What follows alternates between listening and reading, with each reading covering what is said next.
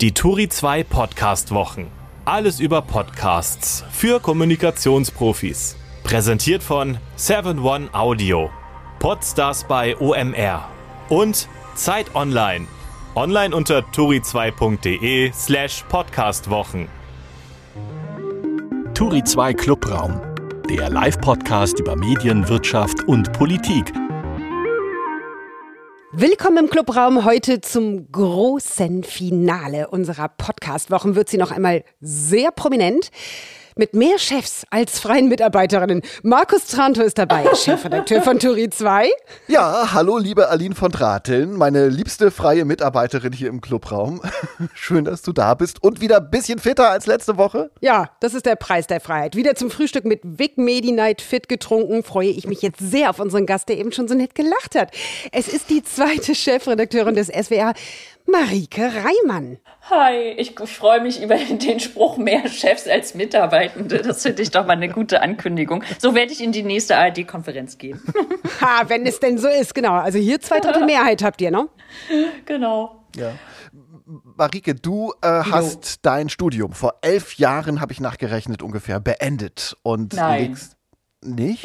erster, erster Recherchefehler. Erzähl. Nein, 2014 an der LMU habe ich mein Masterstudium 2000 beendet. ach so, 2000. Es ist erst acht Jahre her. Acht ja. Jahre. Das So ist, wenn die Chefs, das Dass ist, wenn die die Chefs hier noch selbst recherchieren. Ja, Genau. also, Ich Das, sag dir. aber, aber, aber Mehr Marike, das, das, das, unterstreicht, das unterstreicht das, was ich sagen will, noch mehr. Du hast im Jahr 2014 dein Studium beendet und seitdem legst du eine Bilderbuchkarriere hin. Ja? Du hast als Autorin gearbeitet, unter anderem für die Süddeutsche Zeitung und für das Fußballmagazin Elf Freunde. Du bist beim Jugendangebot Z von der Zeit bzw. Zeit Online erst Redakteurin gewesen, dann Chefredakteurin und nun schon seit ungefähr einem Jahr zweite Chefredakteurin des SWR.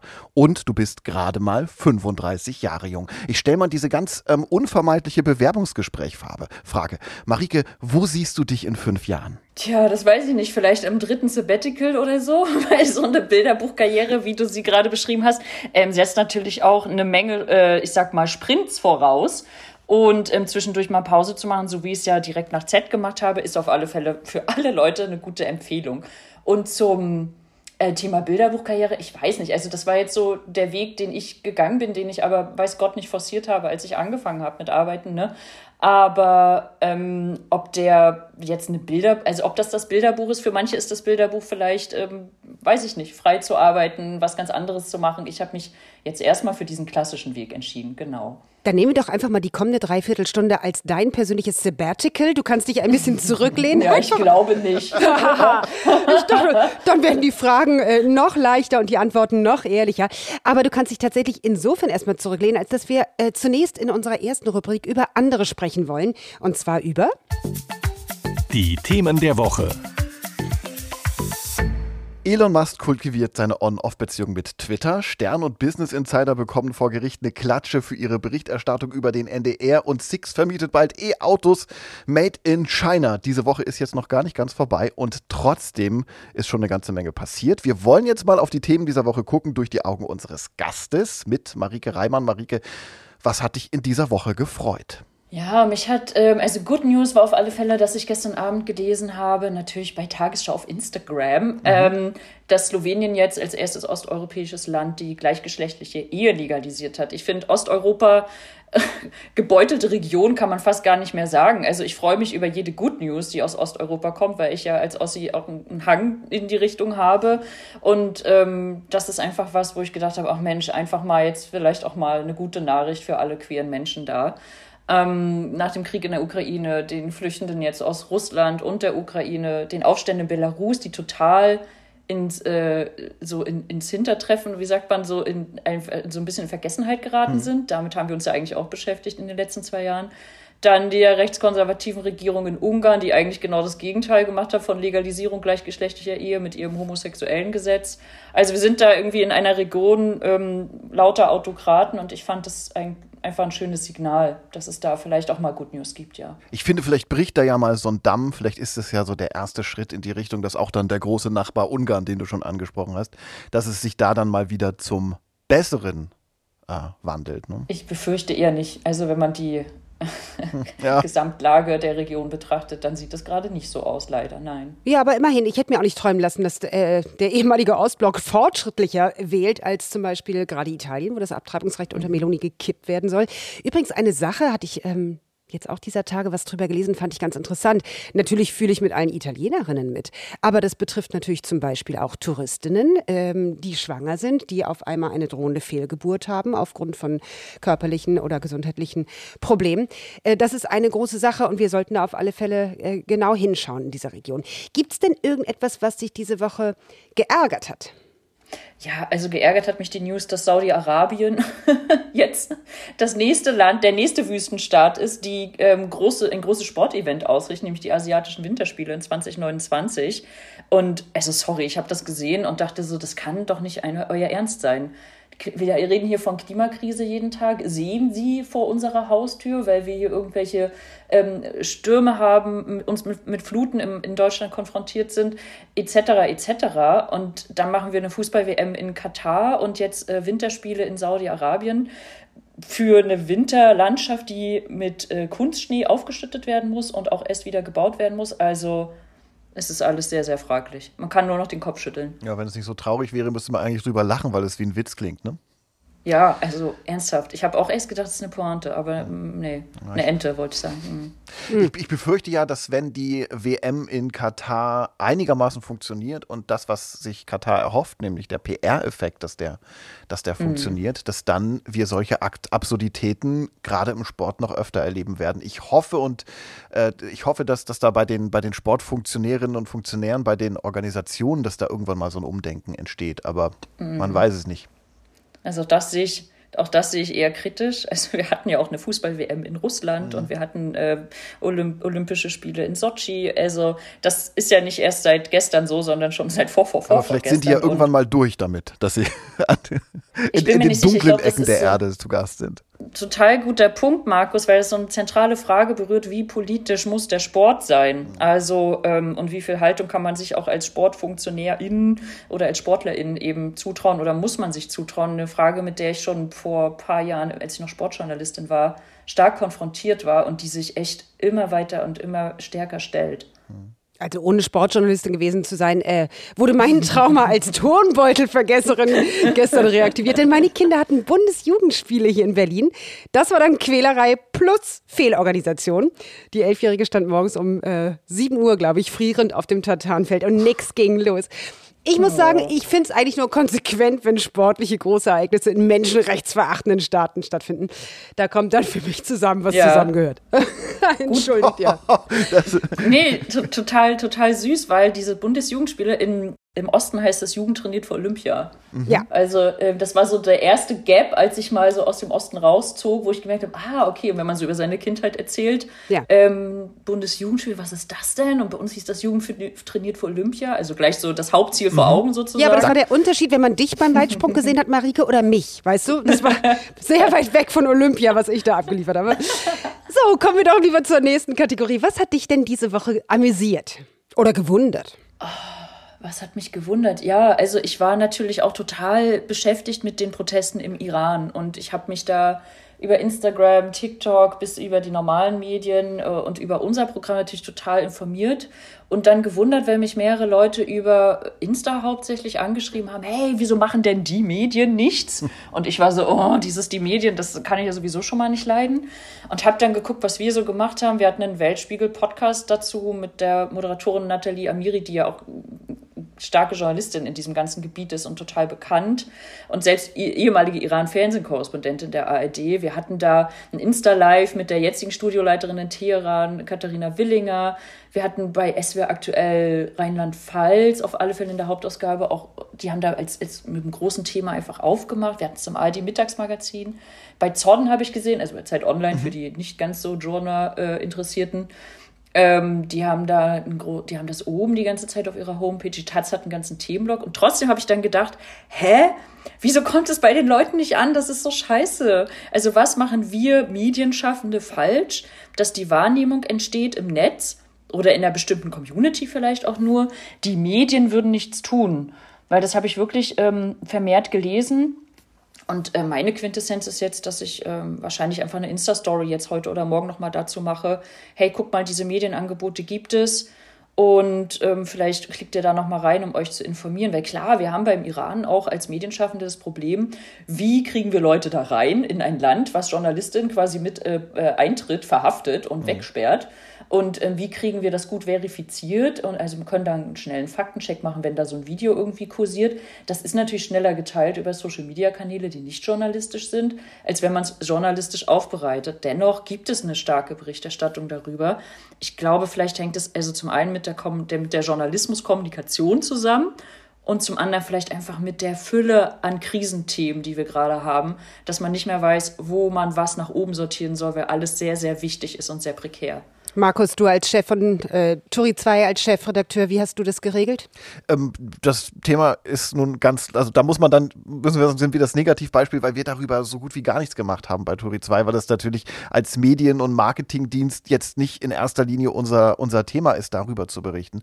Aber ähm, selbst wenn man dran vorbeigeguckt hat, konnte man nicht vorbei dran kommen. Also jeder, fast jeder Podcast, den ich gehört habe, da ging es um den Iran. Ähm, in jeden TV-Nachrichten, die ich gesehen gesehen habe, äh, ging es drum im Radio sowieso. Also ich kann da, also ich glaube, Marike, den Schuh musst du dir nicht anziehen.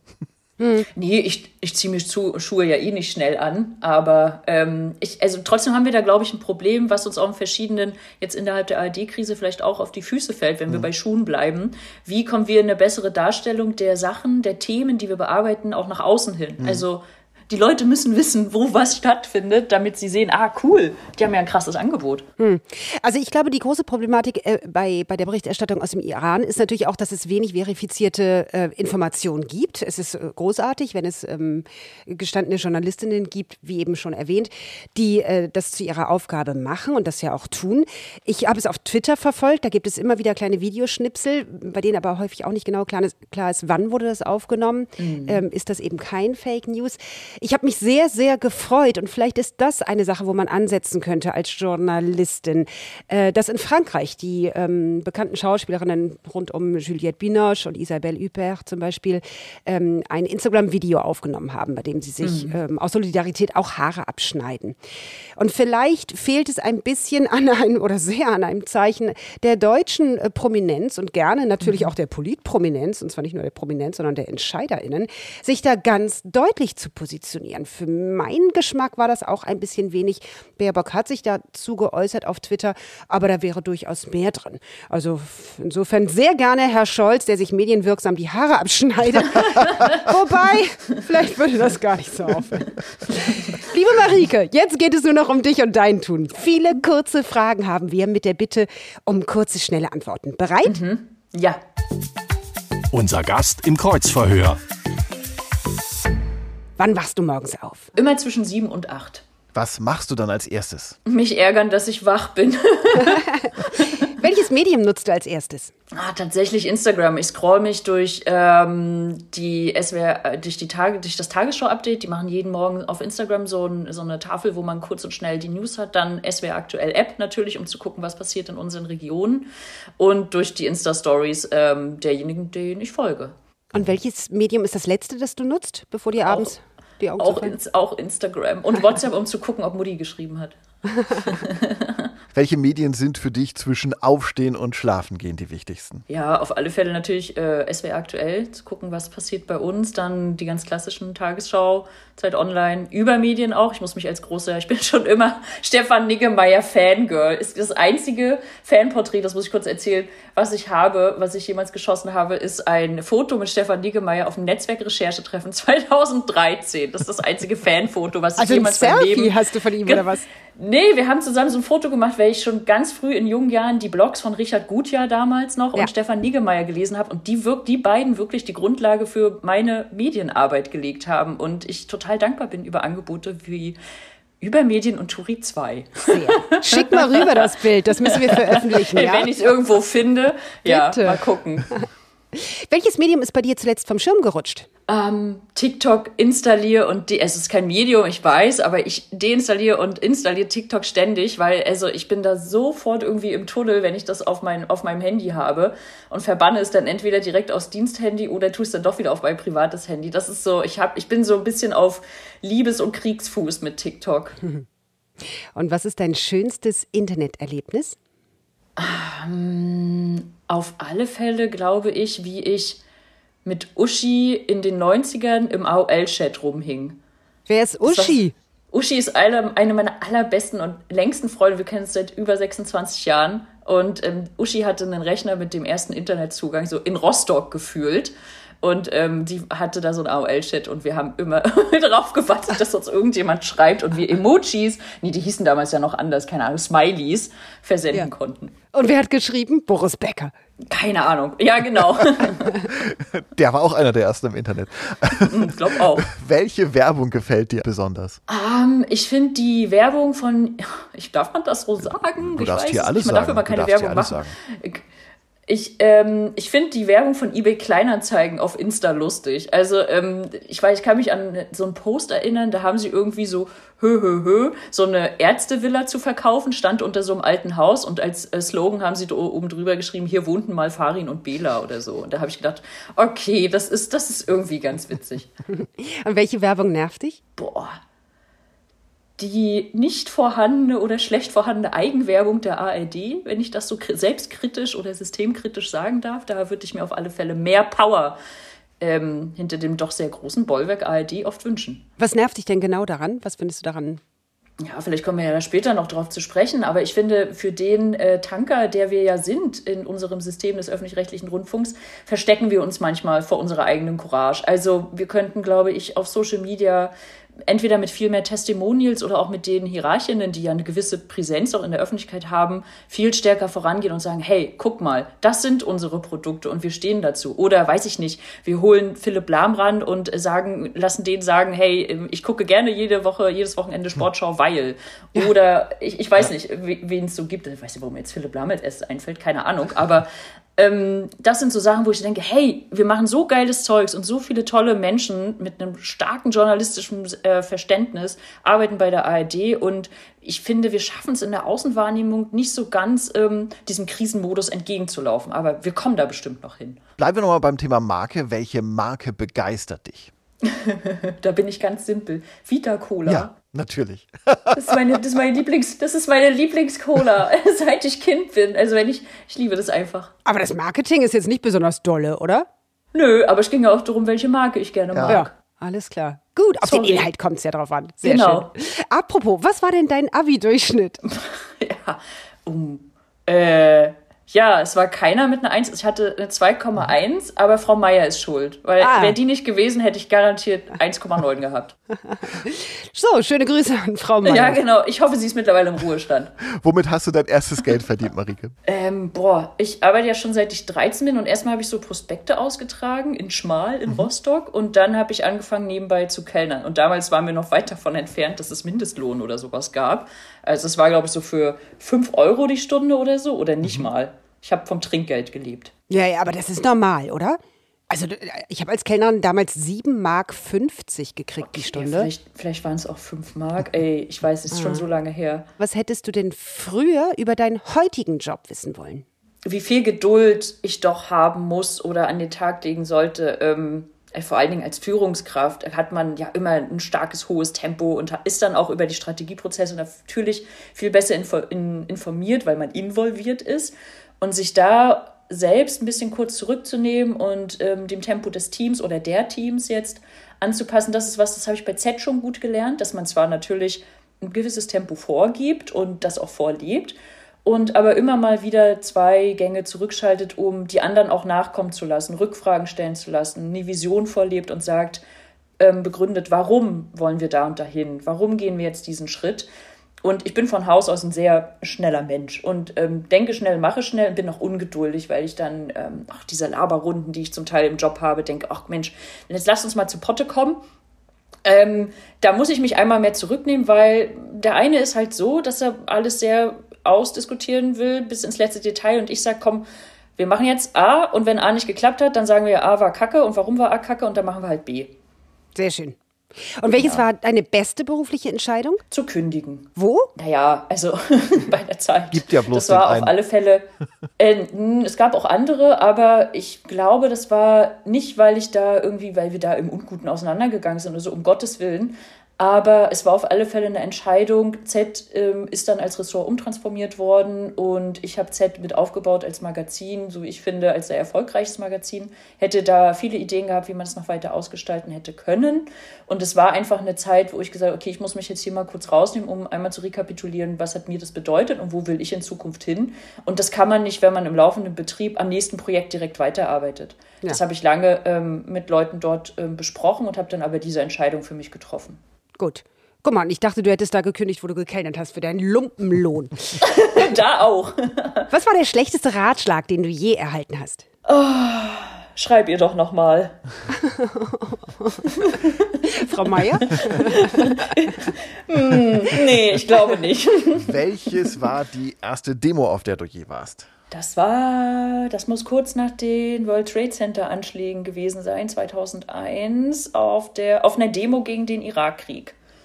Schwarz, Rot, Grün, Gelb, welches ist deine politische Farbe? Oh, Leute, bunt. Natürlich. Bei welchem Thema hast du zuletzt deine Meinung geändert? Ja, die ändere ich eigentlich jeden Tag, ob ich heute noch joggen gehe oder die Sonne schon untergegangen ist. Marike, wir sind ja in den Turi 2 Podcast-Wochen und ähm, Ach so. Genau, da werden wir ja. uns oder da, da geben wir, äh, da, da stellen wir Fragen rund um Audio, unter anderem aus unserem Audio-Fragebogen, den es in der Turi 2 Edition ja. 19 gibt. Und da habe ich jetzt neun Fragen, beziehungsweise neun so Sätze zum Weiterführen, Beenden, Ergänzen für dich wenn ich an meine Kindheit denke, höre ich. Radio Lollipop von Rolf Zukowski. Oh Mann. Das, das kennt ihr das ja. noch? Ja, klar. Oh Gott, ich habe das geliebt und ich wusste, ich muss irgendwas mit Radio machen, als ich das gehört habe. Ich sehe meine Mutter noch entnervt in der Küche stehen, weil ich dann noch so ein Radio hatte, wo man selbst aufnehmen konnte und ich hatte da irgendwie so ein, so ein Mikrofon rangebastelt für Kinder und habe dann in der Küche, stand ich neben ihr, wenn sie irgendwas gekocht hat und habe sie interviewt. Hab gesagt, Mutti, Sag doch mal d Und das erzählt sie mir heute noch. Also Radio Lollipop, Lollipop sei bei mir sehr hängen geblieben. Aber sing mal deinen Lieblingssong von, von der CD an. Nein, auf keinen Fall. Wir sind hier nicht im Ka Also wenn ihr Karaoke-Wochen habt, dann komme ich nochmal wieder. Okay, machen wir. Karaoke-Wochen, der Hammer. Ähm, meine Lieblingserinnerung ans gute alte Radio. Ja, da muss ich jetzt leider dem SWR untreu werden, weil ich ja in einem anderen Sendegebiet groß geworden bin. Und das ist auf alle Fälle die Enjoy Radio Morning Show mit Hadeland und Kuhlage. Also das habe ich lautstark und hoch und runter gehört. Und ich glaube, mich zu erinnern, dass Linda Zerwakis damals auch noch die mhm. Nachrichten bei Enjoy genau. vorgelesen hat. Und auch da hatte ich noch dieses Radio, wo, wo man auf Kassette damals noch, die Älteren unter uns erinnern sich, ähm, aufnehmen konnte. Und ich weiß noch, dass ich dann immer geguckt habe, oh, jetzt kommt Run DMC. Ich muss schnell zum Radio irgendwie und das aufnehmen. Also das war ein großer Sport von mir, Kassetten mit Enjoy Radio, Playlists oder äh, Moderationen vollzufüllen. Ja, Deswegen, und dann, ja. dann immer die Moderatoren gehabt, die reingequatscht haben. Ja, nervig, dieses Ganz Lied abbrechen. Ach, ja, un und Verkehrsfunk ist war auch ganz furchtbar, ne? Wenn der, ach so, wobei Enjoy hat den ja, glaube ich, gar nicht gemacht, so in der, in der Art damals, zu der Zeit schon. Das weiß ich nicht, das weiß ich. Vielleicht hatte die Zielgruppe von Enjoy einfach kein Auto damals. Heute höre ich am liebsten Musik von. Das weiß ich gar nicht, ob das jetzt vielen Leuten was sagt, aber äh, Bicep, das ist so, hm, ja, zarter Techno würde ich es nennen. Dann ähm, Mo, so eine Sängerin, glaube ich, irgendwo aus Skandinavien. Dann so ein bisschen Singer-Songwriter von Handsome. Und Guts. Guts hat auf alle Fälle mein Lieblingslied. Und so, ich höre auch so äh, deutschen Hip-Hop, aber das ist nicht jugendfrei, wenn ich das jetzt, äh, also die InterpretInnen würde ich jetzt nicht alle aufzählen. Aber ja, das ist ein, ein bunter Mix und sehr tagesformabhängig. Podcasts höre ich am liebsten? Ja, natürlich vom SWR. Am liebsten in der Audiothek. Natürlich. Mein Podcast-Tipp. mein Podcast-Tipp ist auch ein ARD-Podcast, der, ähm, den wir relativ schnell aufsetzen konnten. Alles ist anders. Ähm, ein Podcast von SWR, RBB und WDR. Von, von jungen Hostinnen für junge Leute, der den ähm, Ukraine-Krieg und den äh, Angriff von Russland auf die Ukraine nochmal anders beleuchtet und sozusagen nahbar macht, was da gerade passiert und ähm, was in der Folge daraus passiert. Dem gehen wir jetzt auch in eine zweite Staffel. Und was mich total freut, ist, dass wir ähm, beim SWR jetzt auch quasi wie so ein Anhänger-Podcast aufsetzen konnten, beziehungsweise die Idee eines Energiekrise-Podcasts ist aus alles ist anders so ein bisschen entstanden. Und der heißt Energiekrise und jetzt auch ein Podcast, der zwischen verschiedenen Landesrundfunkanstalten ähm, produziert wird, worauf ich ähm, total stolz blicke. Ich hasse es, wenn im Podcast ja, die Host zu viel labern oder so bevor der Gast irgendwie eingeführt wird, es so peinliche Insider so zwischen den Host gibt. Also so Sachen, die dann niemand versteht und dann entsteht so komisches, kumpelhaftes Dude-Gehabe oder so. Man denkt so, äh, okay, I don't get it, aber ihr seid bestimmt mega cool in Wirklichkeit. Ich verstehe es bloß einfach nicht. Das ist mein Lieblingsgeräusch. Also das Lieblingsgeräusch bei Podcast bleibe ja. ich jetzt einfach mal, ist äh, das, da muss ich jetzt außerhalb der ARD aktiv werden, weil ich liebe diesen Jingle von Wissen Weekly. Das ist ja so ein Spotify Original Podcast und der macht immer so, ich kann es nicht richtig nachmachen, der hat, die haben so einen geilen Jingle. Ich schwöre, ich höre eigentlich zu 50 Prozent den Podcast, weil der Jingle so cool ist und weil die Moderatorin, die Hostin, wie heißt sie nochmal, Lisa Sophie Scheu, Scheurel? Ja, Scheurel ist ja, auch richtig genau, gut. Also, die finde ich, das finde ich super und diesen Jingle da liebe ich. Okay, dieses Geräusch mag ich gar nicht. Schmatzen, das finde ich so ein bisschen eklig. Ich hätte gerne die Stimme von. Och, ich hätte, würde gerne meine Stimme behalten. Ich mag meine Stimme. Finde die klasse. Finde die auch gut. Schmatzen. Das klingt schon so lustig, das Wort zu sagen. Ist das eigentlich lautmalerisch? Schmatzen? Sprach sie, sprach Ein sie schönes und mal Wort, die ne? geschmatzte. Ja, genau. Oh, furchtbar. Schon verlieren wir unsere ganzen Zuhörer. Dabei kommen wir jetzt zu den sieben Sätzen zum Beenden, was eigentlich ein bisschen ähnlich ist wie der Audiofragebogen. Aber gut, kannst du bitte diesen Satz äh, vervollständigen? Eine gute Chefin, Zeigt Empathie. Guter Rundfunk. Schafft Angebote für alle. Frauen im Journalismus, Zeigt euch mehr. Berlin ist. Ah, Jetzt meine Heimat. Nur Podcasts können. Schwierig. Boah. Das, ich weiß nicht. Du darfst auch passen. Ich passe. Nur Radio kann. ist das leichter? Ja, weil da habe ich sofort die Assoziation, ähm, nur Radio kann mich im Auto begeistern. Okay, aber Podcast könnte man auch im Auto hören, oder? Ja, bei Podcasts habe ich immer, es gibt zu, es gibt irgendwie zu viel auf einmal. Also dann mache ich bei Podcast, nur Podcasts können mich vor die Qual der Wahl stellen. Oder so. Okay, am, ja. Tag, So ein bisschen wie Netflix. am Tag der deutschen Einheit habe ich. Am Tag der deutschen Einheit habe ich mich geärgert, dass der Tag immer noch nicht so ins Bewusstsein eingedrungen ist ähm, für das, was er eigentlich bedeutet. Ärgere ich Sehr mich jedes interessant. Jahr. Hm. Ja, guck mal, und genau das können wir jetzt ein bisschen vertiefen. Jetzt kommen wir zu unserem Deep Dive, der Rubrik, wo wir ein bisschen äh, länger plaudern können. Schatz, wir müssen reden. Der kurze Deep Dive. Liebe Marike, du machst immer wieder darauf aufmerksam, dass in den Führungsebenen der Medienbranche, und zwar nicht nur dort, äh, und jetzt kommt ein Zitat aus dem Interview mit der Edition 10 äh, für Turi 2, das war 2020, jetzt kommt das Zitat, weiße westdeutsche Akademiker dominieren. Jetzt bist du selbst in der Führungsriege des SWR. Warum hast du es geschafft und andere nicht? Oh Gott, das ist ja voll fies, die Frage, weil das würde Ja, ja, heißen, dass ich irgendwas gemacht habe, was andere nicht gekonnt haben.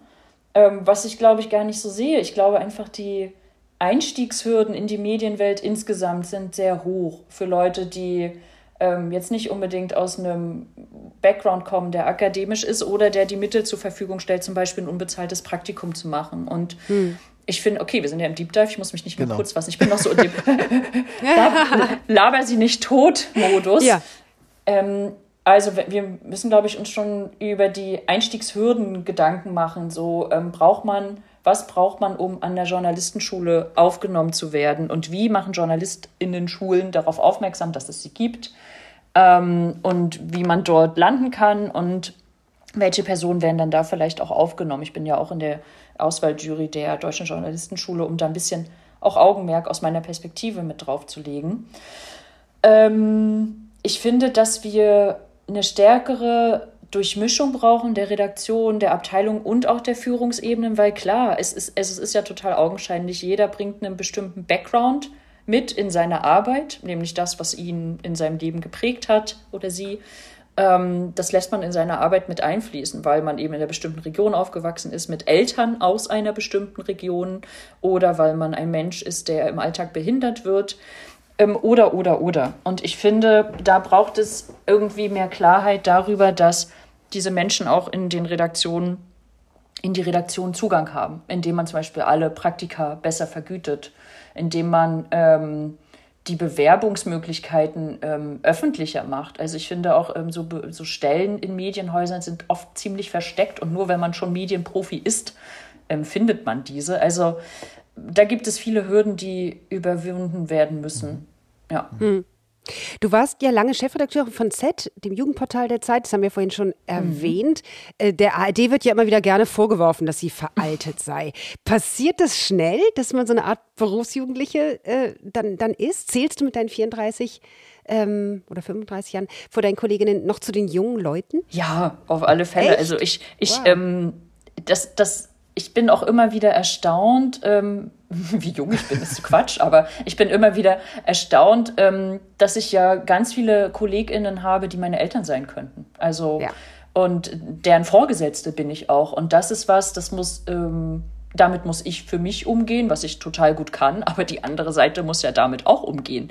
Ähm, und das ist aber was, ähm, dieses, diese Berufsjugendlichkeit, das, das verwächst sich so langsam. Also das fällt mir auf, wenn ich äh, auf Insta bin oder auf TikTok, dass man mit 35 natürlich nicht mehr da ist ähm, bei den Sachen, die einen umtreiben, wo man vielleicht mit 25 war oder so. Und trotzdem muss ich ja in meiner Arbeit, und das müssen aber auch Leute, die 55 sind, den Bezug hin, dahin haben. Also dieses Einfühlen in Zielgruppen ist eigentlich keine Altersfrage.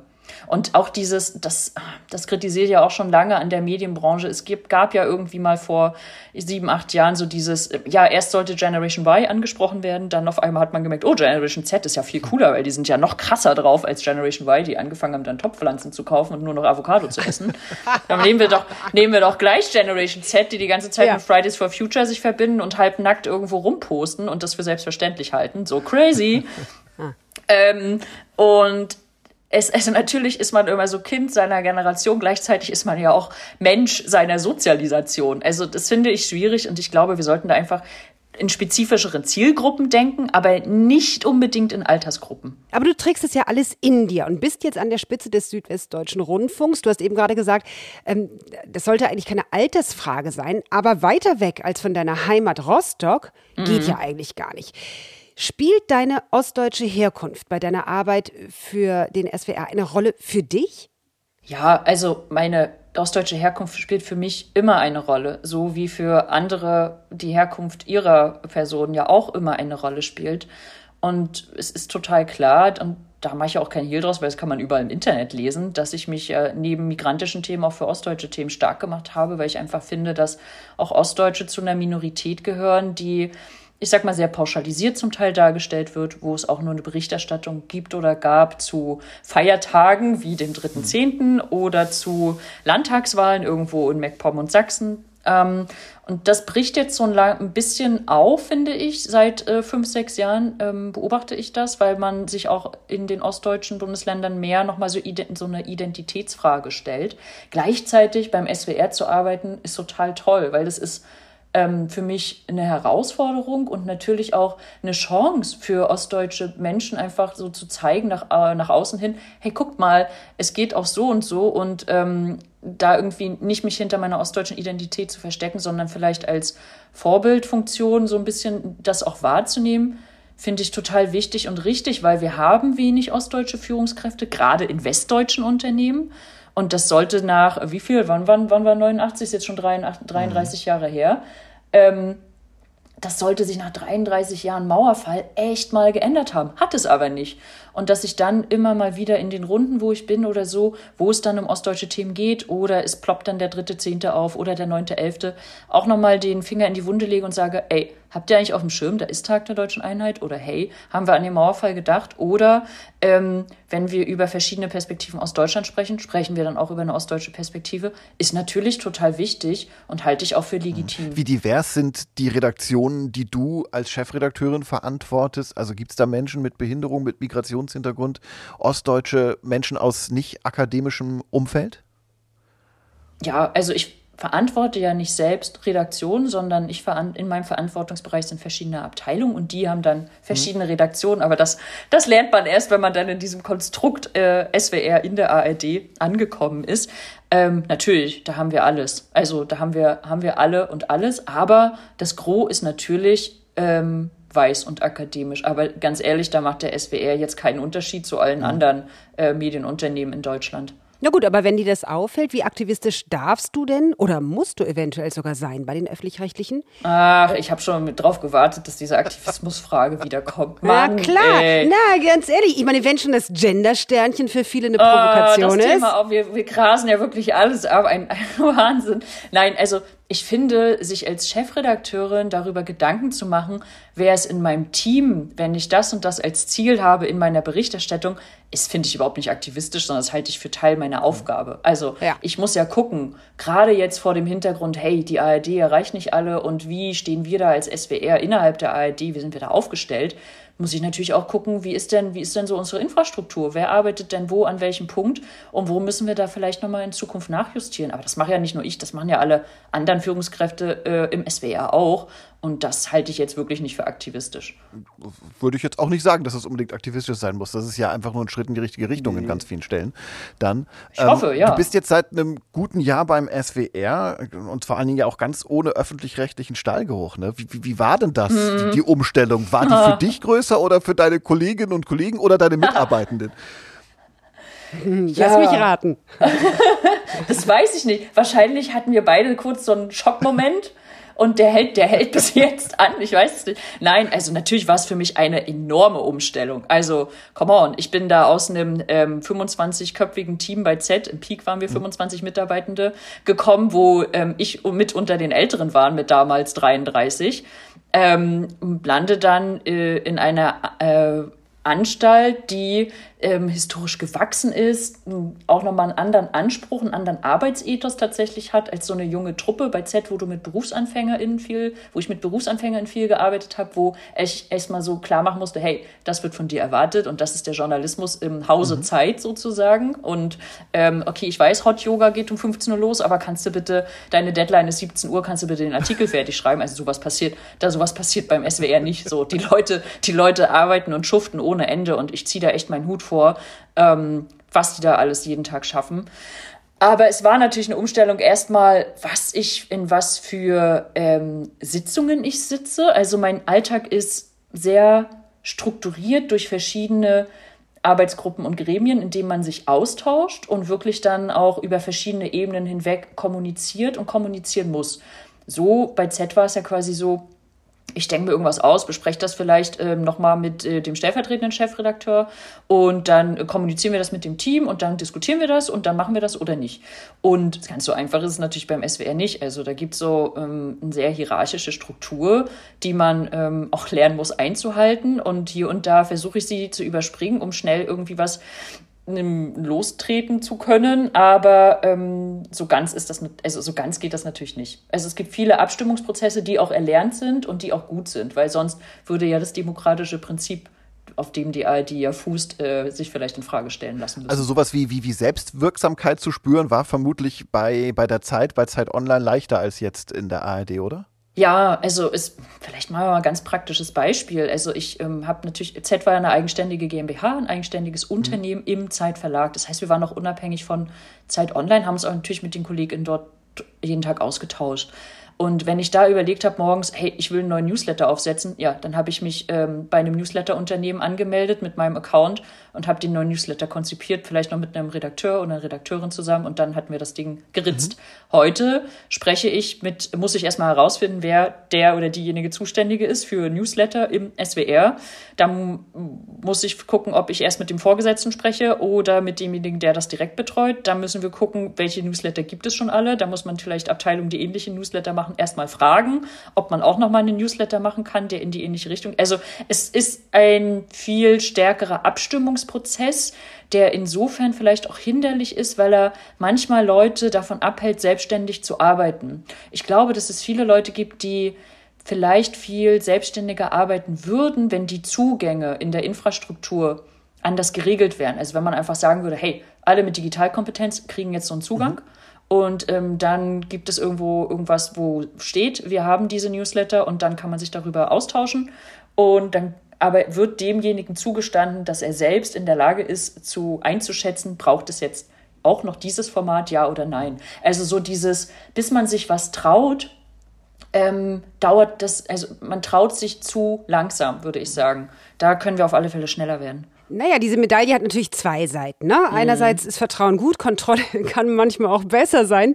In Baden-Baden bist du ja weit weg vom Krisengebiet RBB. Apropos, wo dann die öffentlich-rechtlichen MitarbeiterInnen vielleicht äh, nicht beim Hot Yoga sind, aber dafür die Chefetage bei der Hot Stone Massage im Sessel sitzt. Oh war ja, das weiß ich nicht. Wie sehr färbt denn der Skandal vom RBB auf die übrige ARD ab? Was sagst du? Ja, also ich muss sagen, ich switche ja zwischen den verschiedenen Standorten des SWR, um nochmal zu sagen, so weit weg bin ich nicht vom RBB, weil ich sitze auch im Homeoffice in Berlin, da bin ich auch gerade, bin aber sonst unterwegs zwischen Mainz, Baden-Baden und Stuttgart oder, und oder wenn wir zum Beispiel gemeinschaftliche ARD-Chefredakteurinnenkonferenz haben, dann auch da, wo die gerade stattfindet, wenn nicht eh alle sagen, wir haben Corona und wir machen es irgendwie digital. Also wir sind alle, glaube ich, ganz dicht dran an der Krise des RBB oder an der Identitätskrise, würde ich es fast nennen, der ARD, die durch die Vorfälle beim RBB ausgelöst wurden. Das ist ja völlig klar. Also, ähm, und auch die Geschehnisse rund um den NDR, zum Teil auch beim BR, die jetzt so peu à peu ähm, öffentlich verhandelt werden oder wo immer mal wieder was Neues rauskommt, ähm, das lässt niemanden kalt und das führt ähm, zum einen zu einer großen Verunsicherung bei den Mitarbeitenden im Sinne von, warum muss ich mich tagtäglich dafür rechtfertigen, dass es äh, Rundfunkgebühren gibt und dass unsere Berichterstattung trotzdem nicht angemessen ist. Also das sind so Sachen, die ähm, ich dann zu hören kriege von Kolleginnen, wo ich sage, oh Mann, wie kann ich irgendwie als Chefin dazu beitragen, dass bei denen die Wertschätzung mehr ankommt, die ich für ihre Arbeit habe. Also wir sind, stehen da gerade alle unter einem Generalverdacht und die ARD noch mal mehr als vielleicht eh generell andere Medien, weil ich glaube, wir sind eh in einer Zeit, wo den Medien ja oft den Medien, das hatte ich ja eingangs mhm. schon mal erwähnt, oft irgendwie unterstellt wird, unterstellt wird, ja, ihr berichtet nicht richtig oder so. Also wir sind da in einer Glaubwürdigkeitskrise und der öffentlich-rechtliche Rundfunk durch die jüngsten Vorfälle natürlich insbesondere ich möchte mit meiner Arbeit eigentlich dafür sorgen, dass wir da Vertrauen zurückgewinnen können, dass wir das wieder aufbauen können. Also, und da sind wir auch in der Bringschuld, Arbeit zum Beispiel transparenter zu machen. Wie arbeiten wir? Wie arbeiten unsere Gremien? Müssen wir uns darüber Gedanken machen? Und ich glaube, das müssen wir schon, wie wir die Gremien, also Verwaltungsrundfunkrat, mhm. ne, ähm, besser aufstellen. Brauchen die irgendwie, sind da die Gruppen wirklich vertreten, die noch ähm, eine zeitgemäße Vertretung der Gesellschaft darstellen? Mhm. Oder müssen wir uns darüber Gedanken machen, dass wir vielleicht andere gesellschaftliche, äh, anderen gesellschaftlichen Input brauchen? Dennoch ist natürlich der öffentlich-rechtliche Rundfunk total wichtig und ich setze mich natürlich dafür ein, dass er ähm, weiterhin erhalten bleibt. Also damals vor etlichen Jahrzehnten irgendwie so als ähm, Bollwerk gegen die Propaganda einer Partei errichtet, möchte ich doch vielleicht auf alle Fälle im, im Zuge des Erstarkens auch propagandistischer Kräfte auch in mhm. diesem Land auf alle Fälle dafür appellieren, dass wir einen öffentlich-rechtlichen Rundfunk zum Erhalt unseres demokratischen Mediensystems auf alle Fälle benötigen. Darf ich da nochmal nachfragen, denn das finde ich ganz spannend, dass du so hm. pendelst. Äh, herzliche Grüße, ich sitze ja auch in Berlin und wir Berliner halten uns natürlich immer für den Nabel der Welt. Du hm. pendelst äh, zwischen irgendwas mit Medien Berlin und Rentner und Russenhauptstadt Baden-Baden. Wie, unterscheid Wie unterscheidet, ja ist doch so, hör mal. Wie unterscheidet sich denn die Wahrnehmung des Öffentlich-Rechtlichen in der Hauptstadt zu der Wahrnehmung im Südwesten? Sehen die das genauso wie wir? Also ich glaube, das kommt drauf an, wie man fragt. Ne? Also, dass sich Berlin für den Nabel der Welt hält, das ist, glaube ich, also überall so und dafür wird Berlin ja geliebt und gehasst. Ähm, ich glaube, dass wir, dass der SWR in seinem Sendegebiet gut verankert ist und als ähm, sehr nahbare Quelle für re regionales Medienangebot gesehen wird. Also das begegnet mir in Baden-Baden natürlich mehr als äh, in Berlin, wo eher die ARD als Ganzes betrachtet wird ähm, wenn das deine Frage so ein bisschen beantwortet. Mhm. Dennoch, egal ob ich jetzt gerade in Rostock bin oder in München oder in Frankfurt am Main bei Freundinnen, ich habe ja nicht nur Freunde, die studiert haben, sondern auch Menschen, die, weiß nicht, mitunter an der Kasse in irgendeinem Supermarkt sitzen oder in einem Kindergarten arbeiten oder so. Und die, also da höre ich schon sehr genau hin, was die so insgesamt über die Medien sagen und wie sehr sich auch deren Eindruck der Medienarbeit so ein bisschen verschlechtert hat, wo mir natürlich das Herz in die Hose rutscht, als total ähm, ambitionierte Person, die versuchen will, dieses, äh, diese, diese Medienlandschaft, die wir haben in Deutschland, zu modernisieren und auch voranzubringen und auch ein bisschen mehr so als gemeinschaftlichere Medienlandschaft zu verstehen, weil dieser auch so dieser medienpolitische Krieg zwischen ähm, Verlagswelt und öffentlich-rechtlicher Welt, ja, ich kann den total nachvollziehen. Aber dennoch denke ich, wenn wir so als Medien insgesamt bestehen bleiben wollen und auch ernst genommen werden wollen, ist es eine gemeinschaftliche Aufgabe aller Medien in Deutschland, die sich in einem demokratischen Spektrum mhm. bewegen, ne? so starke propagandistische Kräften, Kräften entgegenzuwirken, um eben nicht so eine absolute Schieflage in der Wahrnehmung der Berichterstattung wie zum Beispiel in den USA zu bekommen. Ja. Also, dass wir, wir müssen da echt Weichen stellen, dass wir so Fake News auf Telegram, auf Facebook, die jetzt gerade, also während Corona und jetzt wieder während des Ukraine-Kriegs und eigentlich jeden Tag, ähm, dass wir denen gemeinschaftlich entgegenwirken können, weil sonst, und wenn wir die ganze Zeit nur mit so medieninternen Kriegen beschäftigt sind und ähm, Diskussionen, dann ist das schwer, da so ein gemeinschaftliches Medienverständnis auch nach außen hin zu bekommen. Das finde ich sehr schade, dass wir uns, also JournalistInnen sind sehr selbstreferenzielle Menschen. Mhm und ähm, sich ein bisschen weniger um sich selbst zu drehen und ein bisschen mehr ums System insgesamt Gedanken zu machen, das würde ich mir echt wünschen. Muss der öffentlich-rechtliche Rundfunk bescheidener werden und auch nach außen bescheidener womöglich auftreten?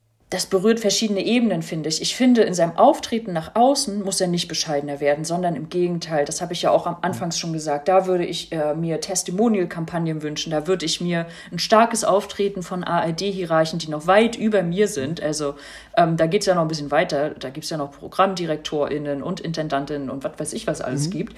Ähm, die finden, also das Gros dieser Hierarchinnen findet nicht statt im Social-Media-Raum. Und deswegen findet dort auch kein, kein guter und kein starker, kein gutes, starkes Gegengewicht statt, was mir echt oft fehlt, wo ich so denke, hey, es gibt dann hier und da mal Leute so wie mich, die machen da mal eine Insta-Story zur Aufklärung. Ja, aber ich habe ja jetzt hier nicht 500k FollowerInnen, sondern ich habe irgendwie so 2.000, 3.000 und äh, so viele Menschen sehen das dann eben auch. Aber jemand, der da nochmal qua seines Amtes mit mehr Gewicht auf die öffentliche Bühne tritt, ähm, ich finde, der könnte auch mehr nochmal Überzeugungsarbeit leisten, dass öffentlich-rechtlicher Rundfunk wichtig ist und dass Medienarbeit wichtig ist und ähm, dann auch sagen, wie sie funktioniert. Und das andere, ähm, die, also diese Bescheidenheitsfrage, ich denke, äh, Markus, da ziehst du ja so auf dieses, ähm, wie pompös sind irgendwelche mhm. Büros ausgestattet oder ähm, äh, Wagen, Dienstwagen mhm. oder so.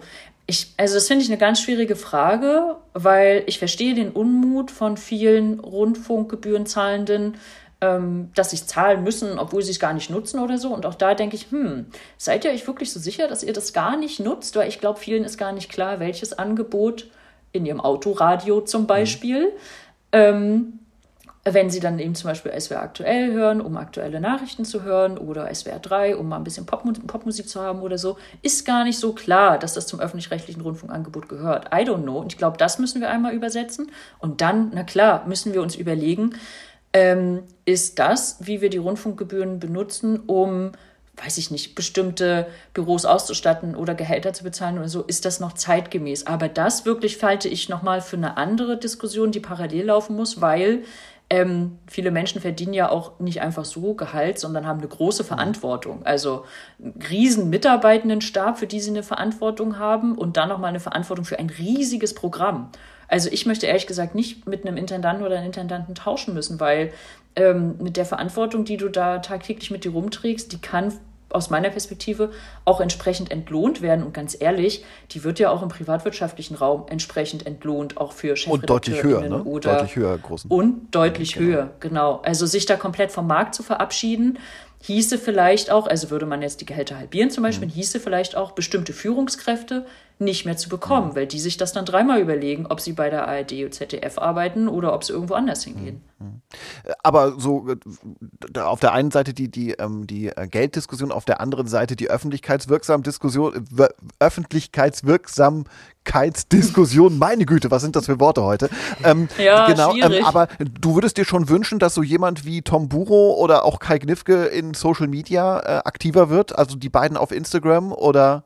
Das sind jetzt tatsächlich zwei Beispiele, die ähm, ja doch für das, wenn man den Vergleich zieht, relativ aktiv mhm. sind. Aber die sind eben auch nur in dieser bestimmten Bubble bekannt. Mhm. Ne? Ich finde, dass man, ja, auch die beiden und alle, alle anderen Intendantinnen, ich würde mir wünschen, dass die auch auf Instagram ähm, präsenter wären, dass man vielleicht sogar in der ARD selbst vielleicht äh, Formate findet, obwohl das ist dann auch nochmal eine Frage, wie selbstreferenziell ist man da ähm, wo man einfach mehr sagt, hey, guck mal hier, das passiert gerade bei uns und dass man dass sie aber auch einfach dazu in die Lage versetzt werden. Aber ich kann mir deren Tagesablauf auch sehr gut vorstellen, dass äh, die Zeit dafür gerade nicht eingeräumt mhm. wird. Ähm, dass sie dazu in die Lage versetzt werden, da einfach ja, aktiver zu sein oder äh, schlagkräftiger. Mhm. Also ich, das ja. ist was, was ich wahrnehme bei vielen Kolleginnen, die wünschen sich einfach ich sag mal, wie so Role Models, wo sie sich hinter denen versammeln können. Einfach so jemand, wo sie sagen können, hey, das ist total cool, dass der sich auch mal vor uns stellt im öffentlichen Muss man aber auch so ein bisschen gucken, in welche Richtung. Ne? Jetzt reden wir wahnsinnig klar. viel über Instagram, obwohl ja, wir ja, eigentlich ja. gerade über Audio sprechen wollen. Ach, ja. Und ein, ein Tomburo, der jetzt da seine Zimtschnecken backt und so weiter, da hätte ich jetzt auch keinen Bock drauf. Ob das jetzt wirklich ich hilft, weiß ich nicht genau. Ähm, in der ARD Audiothek habt ihr ja mittlerweile doch durchaus einen festen Anlaufpunkt. 2017 mhm. habt ihr die gelauncht, soweit ich weiß. Da war Podcast Boom im Grunde schon im im vollen Gange. Was macht ihr denn, um heute den Anschluss zu Spotify und Co. nicht zu verlieren? Also auch da, ich kann natürlich hier, weiß Gott nicht, für die Gesamt-ARD-Audiostrategie sprechen. Ne? Also ich bin hier ein Popel im Riesensystem und aber immerhin ein großer Popel. Ich weiß, ja, I don't know. Es gibt ähm, auf alle Fälle dann ähm, es gibt auf alle Fälle, na klar, das Vorhaben, dass die Audiothek verstärkt werden soll als ARD-S-Plattform. Ich glaube, das ist, das ist was, das ist total augenscheinlich.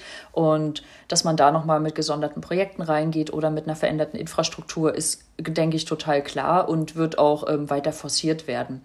Ähm, dann ist natürlich auch so ein großes Thema, Podcast hast du gerade schon angesprochen, Aline ähm, wer macht welche Podcast wann und wie viele, wie kannibalisieren wir uns da vielleicht untereinander. Also, dass wir da vielleicht einfach dahin kommen zu gucken, dass wir es besser durchkonzeptionieren, dass nicht alle einen Klimapodcast machen, nur weil sie in unterschiedlichen Landesrundfunkanstalten sitzen zum Beispiel.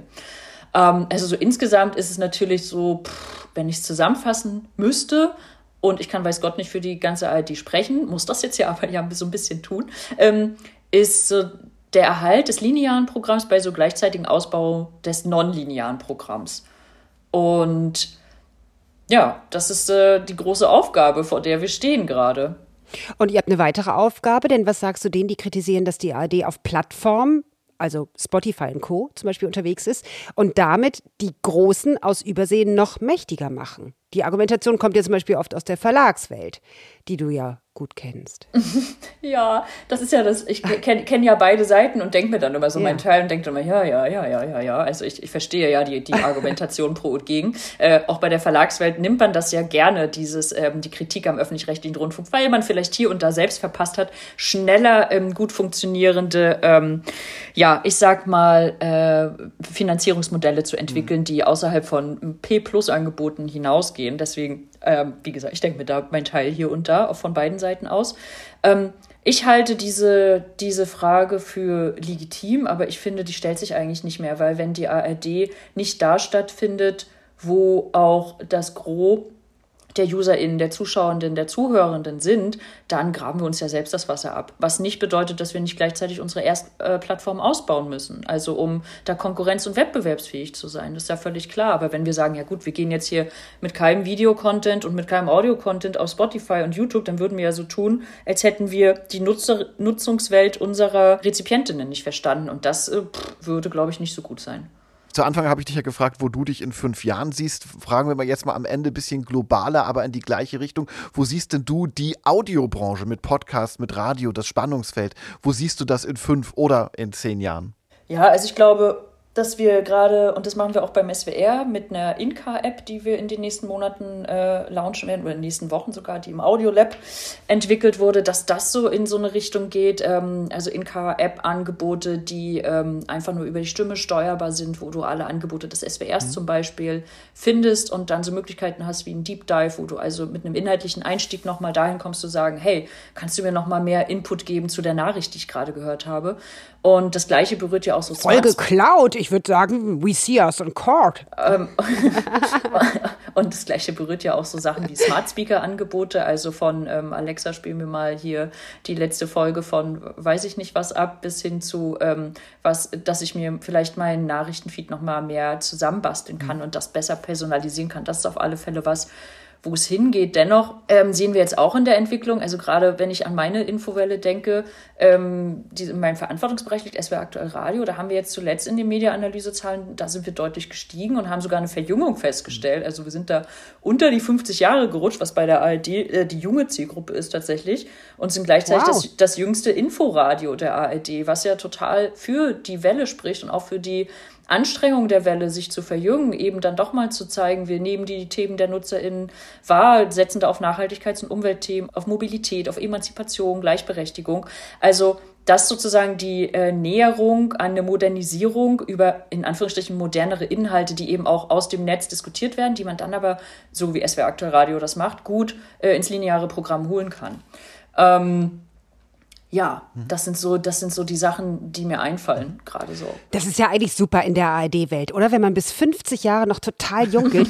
Unsere klassische Schlussfrage, welchen Wunsch willst du dir noch unbedingt erfüllen, ist dann für dich natürlich totaler Quatsch mit deinen Mitte 30. Da bist du dann ja gefühlt noch im Kindergarten. Super jung sozusagen. Ja, äh, tatsächlich, das stimmt. Also, welchen Wunsch ich mir jetzt erstmal ähm, demnächst erfüllen wäre, ich, ähm, das passt auch zu Audio, mhm. weil ich mich in meiner Freizeit äh, viel mit Musik auseinandersetze, Schlagzeug spiele und jetzt gerade anfange, so ein bisschen mehr meine DJ-Karriere voranzutreiben. Cool. Und mein, mein, mein Wunsch ist, dass ich ähm, ja einfach mir dafür mehr Zeit freischaufeln kann, vielleicht nach Feierabend dann einfach ein paar Lieder zusammenlege und keine Nachrichten von Infowellen, weil das wird dann schwierig.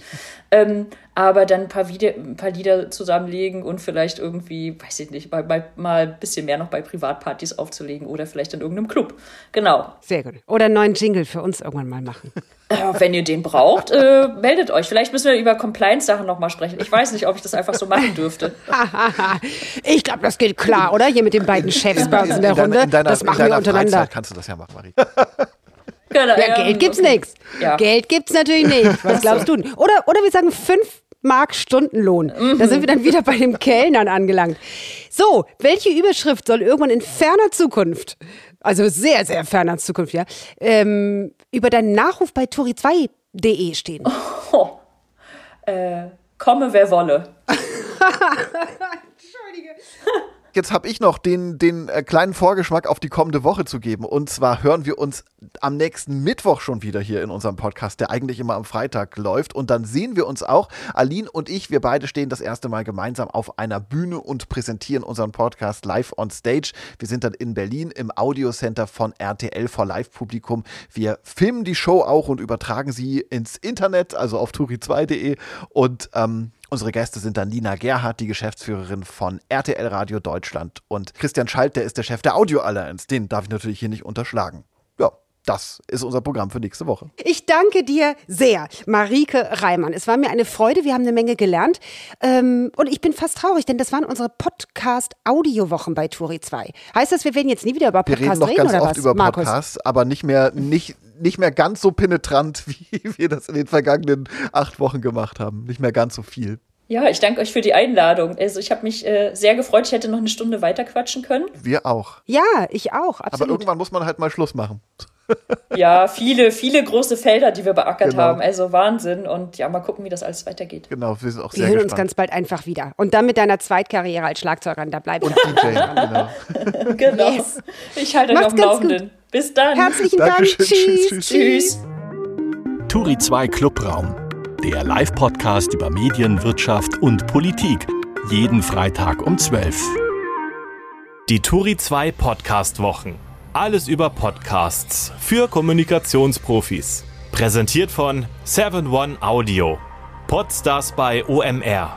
Und Zeit Online. Online unter turi2.de slash podcastwochen.